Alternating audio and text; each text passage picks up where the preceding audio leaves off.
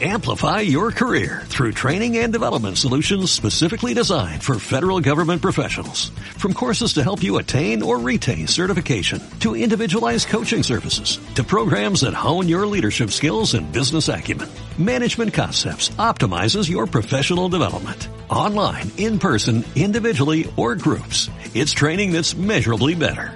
Learn more at managementconcepts.com. That's managementconcepts.com.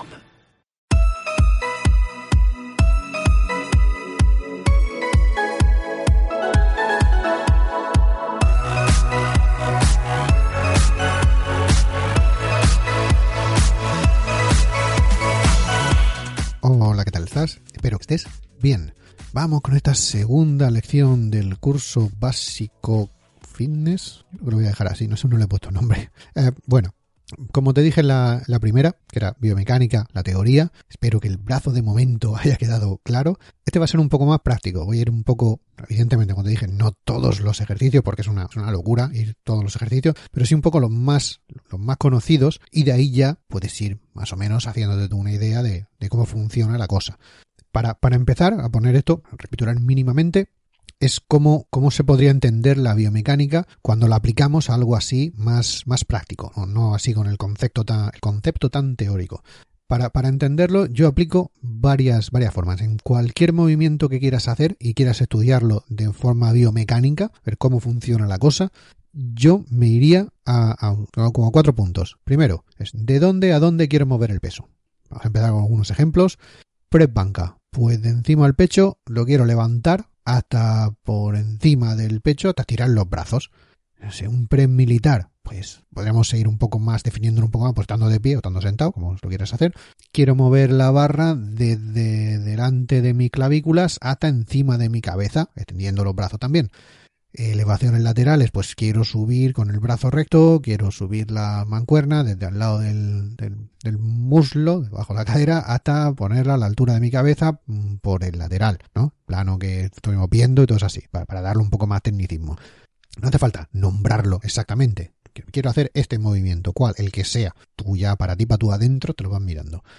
Siguiente, vale, ya sé lo que quiero mover, de dónde quiero mover el peso, de aquí para allá y de esta manera, vale. ¿Qué articulaciones necesito mover para llevar el peso de aquí hasta aquí? Que es lo que yo he dicho que quiero hacer. Sigo con el press de banca para quedarme solo con uno y seguir con el ejemplo. Pues si quiero llevarlo desde el pecho hasta arriba, extendiendo los brazos, ¿no? Pues qué articulaciones necesito mover? La articulación del codo, que se tiene que extender, y la articulación del hombro, que hay que hacer una rotación interna. Bueno, ya digo, hay que cerrarlo para que, para que suba la barra para arriba. Bien, hemos acotado ya, si fuera, digo, si fuera otro, pues búscate qué articulaciones. Si a cada movimiento que quieres hacer cada uno, pues te vas buscando qué articulaciones se mueven. Y luego tendrías qué músculos se acortan para hacer ese movimiento. Digo, la fuerza se hace en los músculos acortándose, no extendiéndose. Los músculos simplemente hacen fuerza para acortarse, nada más. Con lo cual, ¿qué músculos se acortan para hacer ese movimiento? Seguimos con el prepanga. Pues se acorta el tríceps para, para extender el codo, que es lo que hemos quedado que hay que hacer, y también se acorta el pectoral para mover el brazo para adentro y ponerlo recto y que todo suba y se haga como tiene que hacerse. Como ves, no estoy intento no utilizarlo todos los tecnicismos para porque da igual. Tú quieres hacer este movimiento, vale, lo haces de esta manera y se acorta tal músculo, para adelante. Y ahora una pregunta que viene con lo de con lo del capítulo anterior. ¿Cambia el brazo de momento? Por ejemplo, cuando estás haciendo un press banca, no cambia el brazo de momento. ¿Por qué? Porque se queda siempre a la misma distancia, de, en este caso, de la perpendicular del codo y de la perpendicular del hombro. Tal cual hayas agarrado la barra, ahí se va a quedar. Si has hecho un agarre ancho, como si has hecho un agarre más estrecho o un agarre como quieras hacerlo, ese es el que va a hacer. No cambia. Pero, también vimos, si quieres hacer un curl de bíceps, por ejemplo, unas elevaciones laterales, o lo que sea que quieras hacer así, ahí sí cambia el brazo de momento, porque se aleja o se acerca de esa perpendicular, de la perpendicular que forma el eje de movimiento, donde está la articulación que estás, que estás intentando mirar, con la perpendicular que trazaría la fuerza que, que quieres mover. Como te he dicho antes, si estás moviendo mancuernas, va a tirar recto para el suelo. Si estás moviendo algo así como una polea o en alguna máquina, máquinas es, bueno, es lo que el guiado que tenga la máquina puede ser circular en ese momento, entonces no cambia mucho. Pero, por ejemplo, si estás moviendo una, una polea, depende. Si la polea es alta, la fuerza que hará será desde el eje, desde la articulación, hasta la polea. Si está en medio, pues en esa dirección, pues ahí estará. Uy, se me ha cargado la pulsera, está aquí estoy vibrando. Vale, para adelante. Pues, pues así sería. Da, da igual como sea. Esto sería el análisis que yo haría. ¿De dónde a dónde quiero mover el peso? Pues lo quiero mover de aquí para allá. Desde aquí hasta aquí, punto A, punto B, ¿vale? ¿Qué articulaciones necesito mover? ¿Qué articulaciones se mueven? ¿Qué es lo que se está moviendo en el cuerpo para hacer eso, ese movimiento? Pues esta, esta y esta. O estas 20 o esta solo, depende de la que sean. Muy bien. ¿Qué músculos se acortan para hacer ese movimiento? Pues se acorta este, este y este. O estos 20 o este solo. Depende de lo que estés haciendo. Y de ahí ya, haciendo ese movimiento, se acortaría el brazo de, o sea, se modificaría el brazo de momento en alguna de las articulaciones. Pues sí, pues no. Si se, si se si cambia el brazo de momento, vale, movimiento no lineal. No se cambia el brazo de momento, movimiento lineal. Pa'lante, pata y pa'lante. Digo, por, por, ir analizando, como te decía antes, eh, esto ya, ya lo vi en la otra y lo he visto mil veces, pero te lo digo. El press de banca, por ejemplo, un agarre ancho, ¿no? Separas, ¿qué haces? Que el punto de fuerza, donde agarra la barra, esté muy cerca de la perpendicular que forma el codo, uno de los ejes, y muy lejos de la perpendicular del hombro, otro de los ejes, los dos que vamos a tratar así más, más firmemente. Con un agarre ancho, al estar cerca del codo y lejos del pecho, cargas más, más trabajo sobre el pectoral que sobre el codo. También hay que entender que un músculo es mucho más potente que el otro. O sea, una cosa que le carga más trabajo y otra cosa es que, que, de verdad le cueste. Pero bueno, por eso el press de banca, dependiendo de la anchura, hay que buscar esa anchura para buscar ese equilibrio, para que descargues el tríceps lo suficiente y cargues el pectoral lo suficiente como para que los dos se muevan. Si descargas demasiado el tríceps, pero el pectoral no sube, pues por mucho que descargues el tríceps, el pectoral va, va a pararte. Si es al revés, si cargas demasiado el tríceps para descargar el pectoral, llegará un momento en que el tríceps se cansará antes. Hay que buscar ese, ese punto en el que tú agarras la barra de manera buena. Teóricamente debería ser en este punto, no sé cuántos centímetros, pero siempre hay un punto en el que tú te vas a sentir muy cómodo haciendo el ejercicio. Por mucho que te digan que hay que abrir más los codos o hay que abrir más las manos o todo, eso me pasa a mí cuando entreno con gente. Oye, haces el press de banca, lo haces con las manos muy juntas, demasiado muy juntas, más juntas de lo que debería ser. Pues mira, lo he intentado abrir y no es lo mismo. Yo, por, no sé, mis tríceps serán un en comparación más potentes en proporción que mi pectoral y yo me siento más cómodo dándole un poco más de trabajo al tríceps, por poner un ejemplo. Y si lo hicieras al revés, siguiendo con el press banca, si lo coges con agarre estrecho, siempre se ha dicho que un press de banca con agarre estrecho es un ejercicio de tríceps. ¿Por qué? Porque cargas mucho el peso sobre los tríceps y lo descargas sobre el pectoral. Y si encima le descargas un, el pectoral que es mucho más potente que el tríceps, pues cuando te pones a hacer press banca con agarre estrecho o lo que sería lo mismo, unas flexiones en el suelo con agarre diamante, con las manos juntas, pues es un ejercicio puramente de tríceps, porque el, pectoral ahí ni se entera.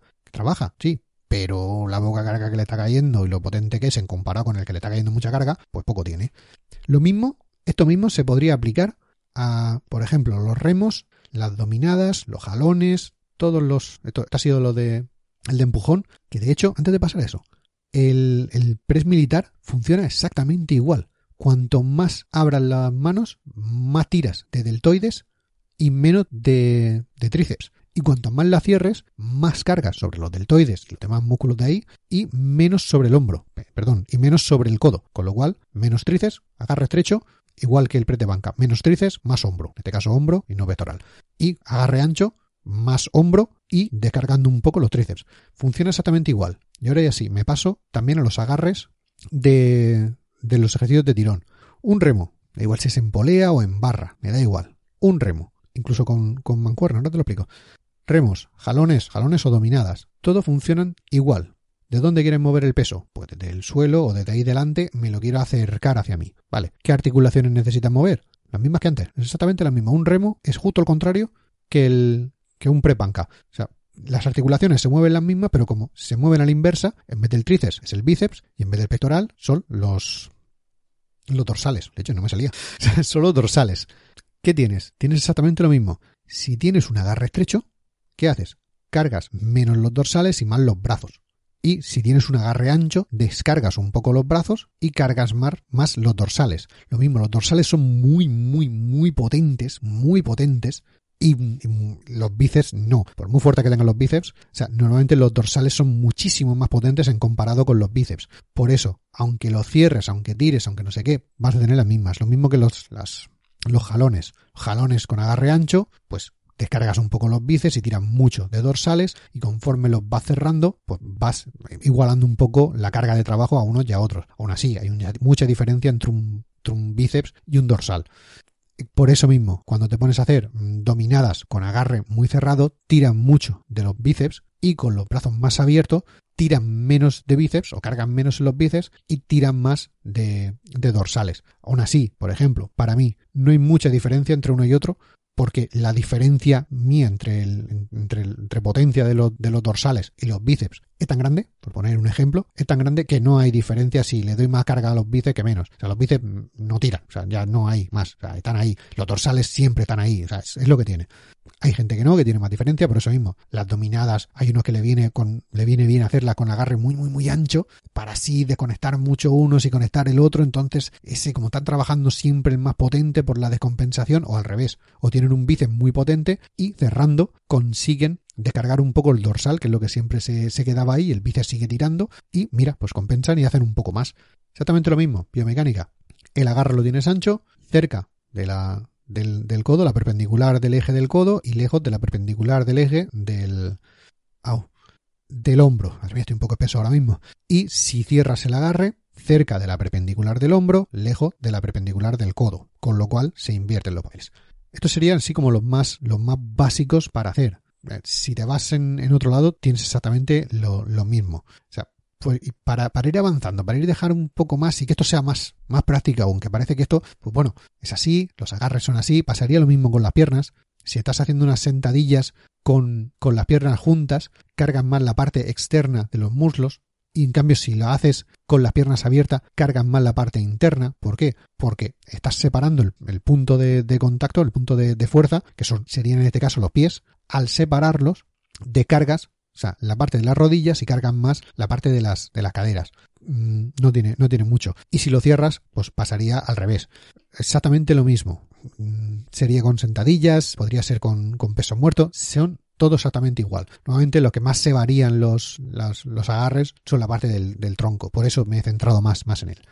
Y ahora voy a, voy a tirar ver, para que intentar que esto te sirva bastante, sería cómo romper, digamos, el, estancamiento que puede haber cuando te pones a hacer algunos ejercicios.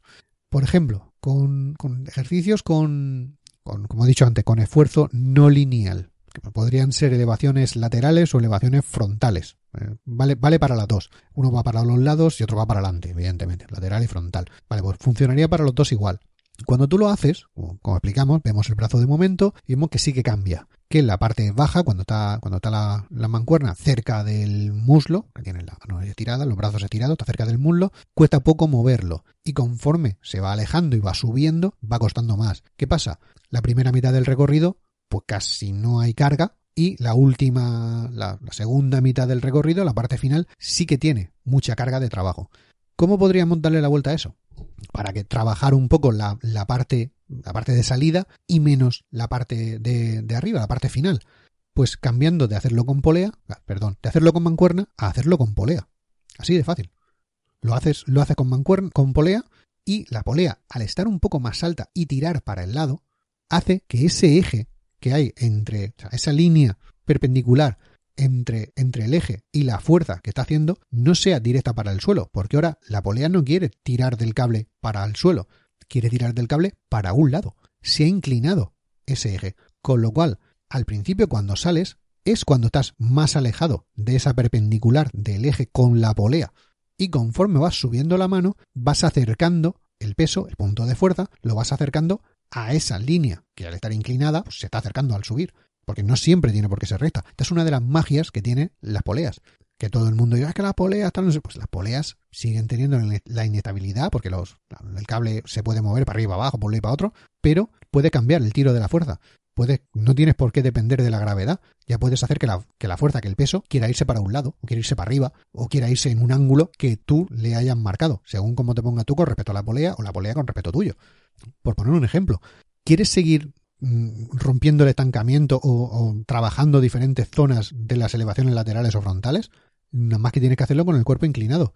Esto, lo hacía yo de hace un montón de tiempo. Primero haces las elevaciones laterales normales y corrientes, de pie, con tu mancuernique y tus cosas. Solo cambiando la mancuerna, estando en el mismo sitio con una polea, la polea en tu lado, por ejemplo, la polea empieza en tu lado derecho y tú tiras con tu mano izquierda. Solo así ya haces que se cambie, que se invierta, que sea ahora el primer trozo el que tiene más, más brazo de momento, con lo cual hay que hacer más fuerza y conforme vaya subiendo, vaya dejando, vaya cayendo la, el peso que recae sobre los deltoides. Así de fácil. Luego le das la vuelta y punto. Pero es que si inclinas el cuerpo, si te, si te inclinas para un lado, siempre se, se ha hecho, pones un banco inclinado, te acuestas sobre el banco inclinado, así de lado, de lado sobre el banco, que también está inclinado. Y ahí levantas la mancuerna y es en otros ángulos. Estás tocando, estás trabajando otros ángulos que no es lo mismo que estando de pie, que no es lo mismo que estando con polea. Así trabajas en todo el rango de recorrido. Claro, que hay que hacer dos, tres ejercicios distintos. Pues sí hay que hacerlos. Es lo que tienen los ejercicios no lineales. Que como no funcionan así, pues no funcionan así. Vamos al curl de bíceps. El curl de bíceps cuándo tiene mayor brazo de momento, cuándo hay más carga de trabajo, cuándo sé que hay que trabajar más, cuando está en el centro, a la mitad del recorrido, cuando está abajo del todo, pues se empieza a mover casi sin esfuerzo y ya una vez que está arriba vuelve otra vez a alinearse el, punto de, de, fuerza con el eje, la perpendicular del eje, con lo cual, nada, ahí ya prácticamente no hace fuerza. En la mitad sí.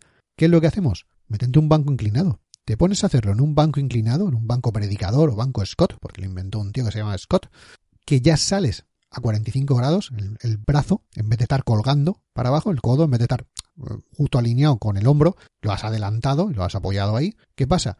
Que ya sales directamente con un brazo de momento bastante grande. Pero cuando tienes el brazo estirado, es cuando más cuesta. Cosa que estando de pie, cuando tienes el brazo totalmente estirado, es cuanto menos cuesta. Por eso el banco predicador, entre que, que, quita todas las inercias, porque de ahí no se mueve el codo, o sea, por eso es por lo que destroza tanto. Porque, ¿Por qué lo tienes? O sea, ahí está. Han modificado directamente cómo estás tú, de dónde sales tú. Lo mismo que si te pones en un banco inclinado. Banco inclinado, de eso que te acuestas, te, te recuestas para atrás y dejas caer el codo un poco para atrás. Pues ahí estás cambiando también un poco tu cuerpo con respecto a ese, a ese ejercicio. Hay es más por tensión de pretensión, pretensar el, el bíceps que por otra cosa, pero funcionaría también igual, dándole para adelante o dándole para atrás. O sea, depende de cómo pongas el codo con respecto a la perpendicular del eje, pues funciona, o trabajando con polea haciendo un curl de bíceps con una polea que esté delante tuya, en vez de estar, en vez de ser una, una mancuerna. Con lo cual, tiene justo al revés. Cuando estás arriba del todo es cuando haces más fuerza y en cambio cuando estás a mitad de recorrido es cuando haces menos fuerza. Como ves, o sea, mm, aquí simplemente cambiando la, dirección de esa línea imaginaria, de esa perpendicular del eje, lo cambias todo, cambiándote tú, moviéndote tú, porque la línea no se mueve. Tú siempre que utilices pesos libres, la línea va a ser mm, desde, el eje de movimiento, desde tu articulación hasta el suelo, como ya te he dicho, o con poleas o con máquinas que tiren de otro lado, con lo cual estás o te giras tú con respecto al eje, porque el eje no gira, si, si trabaja con pesos libres, o girando el eje porque estás trabajando con alguna máquina, con alguna polea, con alguna cosa. Mismo, vámonos a aperturas. Vamos a poner aperturas para el pecho. Cuando haces las aperturas, ¿Dónde tienes? El brazo, el punto de, el punto de fuerza está en tus manos.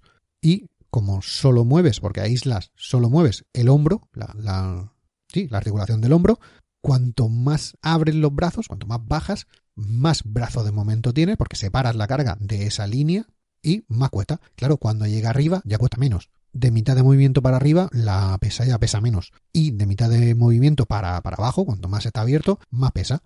¿Cómo podemos compensar ese trozo que no estás haciendo? Con cruces en polea. Los cruces en polea, básicamente lo que hacen es darle la vuelta a eso. Cuando más abres los brazos, más en línea está el punto de fuerza, tus manos, con la perpendicular del eje de movimiento, que es la polea, que es tu hombro con la polea, más cerca está. Con lo cual, el principio es fácil. Y el final, el cerrar las manos, el juntarlas al final delante, es cuanto más cuesta. Si combinas aperturas y cruces con polea, lo estás trabajando tanto uno como el otro. Y si quieres darle la vuelta, la contractora, la máquina de PECDEC o contractora, como se llame, eso, por trabajar con un sistema de guiado y todo, trabaja en todo el rango de recorrido. Por eso, los tres movimientos son exactamente los mismos, pero trabajamos en rangos diferentes. Uno en el rango primero y el final no, otro en el primero no y en el final sí, otro todo por igual, pero con menos inestabilidad en la variedad el gusto. Pues te digo, pues así funcionaría con, con, prácticamente todos. Ves mirando uno por uno, el que quieras hacer. Vale, entonces hace así. Hay que buscar la forma de darle la vuelta a ese eje, rotando tú o rotando el eje. Y si te vas a, a ejercicios lineales, eh, aquí tendrías que, por ejemplo, una sentadilla. La sentadilla con barra baja trabaja más la cadena posterior. ¿Por qué? porque estás moviendo todo ese eje para atrás. Entonces, estás trabajando de esa forma. Sentadilla frontal, trabaja más los cuádriceps. ¿Por qué? Porque estás moviendo el peso para adelante. O sea, estás modificando dónde está esa línea. Al modificar la línea, no tienes más. Estás modificando qué músculos o dónde recae la carga. No es que no se trabaje, no es que los desconectes, pero tiendes, tiendes a meter más peso en un lado o más peso en otro. Una muy buena también, que es la prensa. La prensa de, de piernas, la prensa de cuádriceps o como se le quiera llamar. Esa, esa, tiene un montón de posiciones que cuando las domines, o sea, además se nota muchísimo la carga de uno a otro. Aquí depende de cómo pongas los pies en la plataforma, vas a cambiar muchísimo. Claro, ahí al estar inclinado, la carga sube para arriba y para abajo, no es, no es lineal. Los pies arriba, cuanto más arriba estén los pies, más tiras de la cadena trasera, más tiras de la parte de atrás, más tiras de los, de los femorales y los, el, el glúteo, más tiras ahí. No es que se desconecte el, el cuádriceps, pero se hace más carga debajo. Cuanto más bajes los pies, cambia todo. Vas moviéndolo todo hacia los cuádriceps y vas dejando menos carga sobre la cadena trasera, sobre todo la parte posterior y al mismo tiempo separando los pies trabajan los aductores, la parte interior del muslo y conforme junten los pies vas trabajando más la parte de fuera del muslo. ¿Qué quiere trabajar? La parte de fuera, yo qué sé, redondear el culo, por ejemplo, pies arriba y juntos. Pies arriba, trabajan más la parte de atrás, femorales y, y glúteo, y al juntarlo, trabajan más los femorales y el glúteo por la parte más externa. ¿Qué quieres trabajar? La, ¿cómo se llama? La, la, lágrima que sale encima, uno de los, uno de los, de los cuatro componentes del cuádriceps, pues ¿qué tienes que hacer? Pies abajo y separados, para que vaya a la parte de dentro y a la parte de adelante. Jugando con eso, ya tienes diferentes posiciones, trabajas diferentes formas y así puedes trabajar todo por igual. Si siempre trabajas lo mismo, pues siempre trabajarás sobre un, sobre un lado, más que sobre el otro. Como siempre, no se desconecta totalmente, pero trabajan más uno que otros. Para seguir Peso muerto. El peso muerto, si lo hacen normal, tienen más carga en la espalda, la espalda baja. El peso sumo, tienen menos carga, por ejemplo, en la espalda baja. ¿Por qué? Porque han modificado, tanto uno como el otro, los ángulos, dónde recae el peso, con qué los mueves, cómo los mueves. Hace peso, peso muerto sumo y, digo, tienen menos carga en la espalda baja, más carga sobre los abductores, más carga sobre el cuádriceps, más carga sobre otro lado. Mm, peso muerto normal, tiran más de la parte de atrás. Zancadas, vamos a poner zancadas. ¿Cómo puedes combinarlo para que funcione todo? Las zancadas, cuanto más tengas el cuerpo, lo que es el torso, el tronco recto, domina más de rodilla, vas a tirar más de, de cuádriceps. Cuanto más inclines el, torso, más inclines el cuerpo para adelante, más domina de cadera. Va subiendo el peso, la carga de, de, trabajo del cuádriceps a arriba la cadera. Si tienes de la, pierna que adelantas, ¿no? Si la rodilla te queda sobre el tobillo, vas a también a ser más dominante de cadera. ¿Ves? Si lo combinas, pues ya lo tienes. Y si adelantas, de eso que la rodilla se pasa, que se queda el pie un poco atrás y poco atrás, no, no avanza tanto, y la rodilla se adelanta del, del tobillo, aquí tienes que es dominante de rodilla-cadera. Aquí tampoco cambia mucho, pero pasas un poco más a la rodilla. ¿Qué hacemos? No, es que yo quiero tener una zancada total y absolutamente dominante o que cargue muchísimo trabajo sobre los cuádriceps. Cuerpo recto, nada de tirarte para adelante y adelantar la rodilla cuerpo se quiere quedar, el cuerpo se quiere quedar atrás y la rodilla quiere pasar para adelante. Vamos a hacerlo al revés. No es que quiero que sea dominante de cadera porque es lo que quiero trabajar, porque me interesa, por lo que sea. Porque sí, porque no, porque compensar por lo que tú quieras. Cada uno entrena por lo que quiere. Inclinas un poco el torso para adelante, te vas inclinando el cuerpo para adelante y hace que la rodilla se quede sobre el tobillo. Tiras el cuerpo para adelante, pero no la, la rodilla que no pase combinando uno con otro, pues tienes que trabajar más en un sitio que trabajes en otro. Ya, para ir terminando, vamos a poner otro más. El hip thrust o empuje de, empuje de cadera. Eso que te tiras en el suelo, pones la espalda sobre un, sobre un banco, la barra te cruza por encima de la barriga y empujas y para arriba y después tira para abajo. Si no lo tienes claro, búscalo porque es un ejercicio buenísimo, buenísimo. Hay que hacerlo siempre. Bueno, pues si la rodilla, o sea, el pie, lo pones mm, sobre la rodilla, o sea, lo, cuanto más, para ir para entendernos, haciendo ese ejercicio, cuanto más se atrasan los pies, más se trabaja el glúteo. Cuanto más adelantas los pies, más trabajas el femoral. Así, simplemente cambiando uno con otro, aplicando toda la biomecánica que te he dicho antes, las leyes de la palanca, el brazo de momento, la forma donde se tiene, la forma donde pones las manos, cómo lo pones, haces que todo esto vaya cambiando. Y así puedes compensar, ¿vale? Pues si ahora lo estoy haciendo de esta manera y estoy trabajando más uno, pues lo hago de la otra manera y trabajo más lo otro. Como siempre, a la variedad al gusto cuanto más variedad tengas en los agarres, pues más cantidad de fibras musculares trabajarás del mismo músculo. Cuanto más porción trabajes y siempre haces elevaciones laterales de pie con mancuerna, pues siempre vas a tender a trabajar la porción final del movimiento. Aquí después nos venimos un poco arriba diciendo movimientos mm, totales de punta a punta que, el, pero si el primer tramo o el último o el de en medio o el que sea no hay ningún tipo de carga o muy poca carga, pues sí, el recorrido lo estás haciendo completo, pero como si no lo estuvieras haciendo, te podías quedar a mitad. En una elevación lateral normal con mancuerna, si subieras hasta, arriba, te poner el brazo recto ahí al lado, y al bajar no bajaras hasta abajo del todo y volvieras a subir, harías exactamente lo mismo que bajando hasta abajo. Quizá quieras más, porque abajo descansas. Como no hay carga, pues descansas. Pero así, claro, mmm, varamos, descansamos un poco y creemos que movemos más. Digo, lo ideal es eso, es buscar donde se trabaja sobre todo en los no lineales y poder cambiar uno con otro. En lo demás, pues lo mismo, no sé, voy a poner otro más. El remo, el remo al mentón, que me gusta mucho a mí hacerlo. Lo mismo, cuanto más abran las manos, pasaría lo mismo que con los remos, lo mismo que con los preses, lo mismo que con todo. Cuanto más abran las manos, menos cargas. En este caso los bíceps, porque, porque si ves cómo quieres hacerlo, mira, el remo, el remo al, al mentón es bastante bueno, porque le da un poco la vuelta, combina un poco el trabajo de empujón y el de tirón. Eh, eh, si voy a, voy, a, analizarlo desde el principio, el ritmo con, con, mentón, ya para terminar, te lo prometo, termino con esto. Y así ves como un ejercicio que puede ser que no lo hagas mucho porque no es muy, muy, muy común, al menos yo no lo veo hacerlo mucho a la gente en los gimnasios, cómo se analiza desde el principio. El remo al mentón, ¿qué es? Tengo una barra, la cojo con las manos, la tengo a la altura de la cintura y la quiero subir a la altura de las clavículas, que me toque la, la barbilla y que vaya recta por el, por el cuerpo, que no se vea ni para adelante ni, ni para atrás, no porque está el cuerpo, pero bueno, que vaya lo más paralelo que pueda al cuerpo. ¿Qué articulaciones necesito mover? Necesito mover los codos, necesito mover los hombros, ¿vale?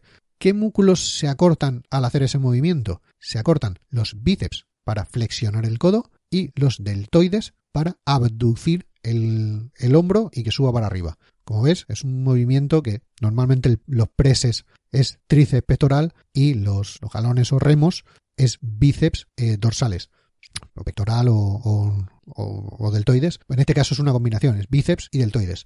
Bueno, pues para tirar así, que músculos acortan, bíceps y deltoides, cambia el brazo de momento, no, el lineal, pues para adelante. Aquí que tenemos el agarre cuanto más cerrado sea, más se va a cargar el peso sobre los brazos y menos sobre los deltoides. Y al revés, cuanto más abras el agarre, más vas a cargar sobre los deltoides y menos sobre el brazo, o sea, menos sobre el, sobre el bíceps. Y así, así lo tienes. Ya puedes cargar más uno, más otro, o ver si tienen más de compensación o menos. Aquí, claro, la diferencia de potencia ya no es tan grande. No es lo mismo un bíceps con un dorsal. Un dorsal es potentísimo. Y el bíceps, pues es lo que es, un músculo pequeño. El deltoide no es muy potente. Eso también te lo digo. Más a lo mejor que el brazo, que los, que los bíceps o tríceps, pero no es tan extremadamente potente o no hay tanta diferencia como con el, con el dorsal. Y como ves, así, pues así, con cualquier ejercicio que te venga nuevo que no sepas cómo va la cosa, lo analizas con estos cuatro puntos, de dónde a dónde, qué articulaciones, qué músculos mueven las articulaciones y cambia el brazo de momento, cambia, sí, vale, pues entonces variamos los ángulos para trabajar en todos los ángulos con carga. ¿Qué no cambia? Pues básicamente es el agarre, básicamente cogerlo de otra manera, ponerte así, ponerte así y así funciona. Así vas moviendo, vas cargando más en uno o en otro. Espero que se haya entendido, espero que puedas aplicar eh, toda la teoría que, venía con la biomecánica, porque digo, una vez sabiendo el brazo de momento, la ley de la palanca y todo eso, y lo puedas aplicar así a los, a los ejercicios, hemos dicho, el que te echen, lo analizas así, y ya sabes si puedes cambiarlo o no, o sí, o, o cómo sería la técnica buena, que esa es otra. Para la siguiente, la técnica, control motor. ¿Cómo vamos a mejorar la técnica sabiendo cómo esto, o cómo vas a, coger la técnica de un ejercicio que ya viene predefinido y cómo pasarla a ti, a tu, a tu físico personal, a lo que tú haces. Cómo vas a mejorar la técnica desde el punto de vista un poco más interno, no tanto como la teoría dice, sino como, como a ti te viene bien, o cómo lo deberías hacer de manera mm, programada. Y hasta aquí, nada más. Me despido hasta la próxima. Un saludo y felices agujetas.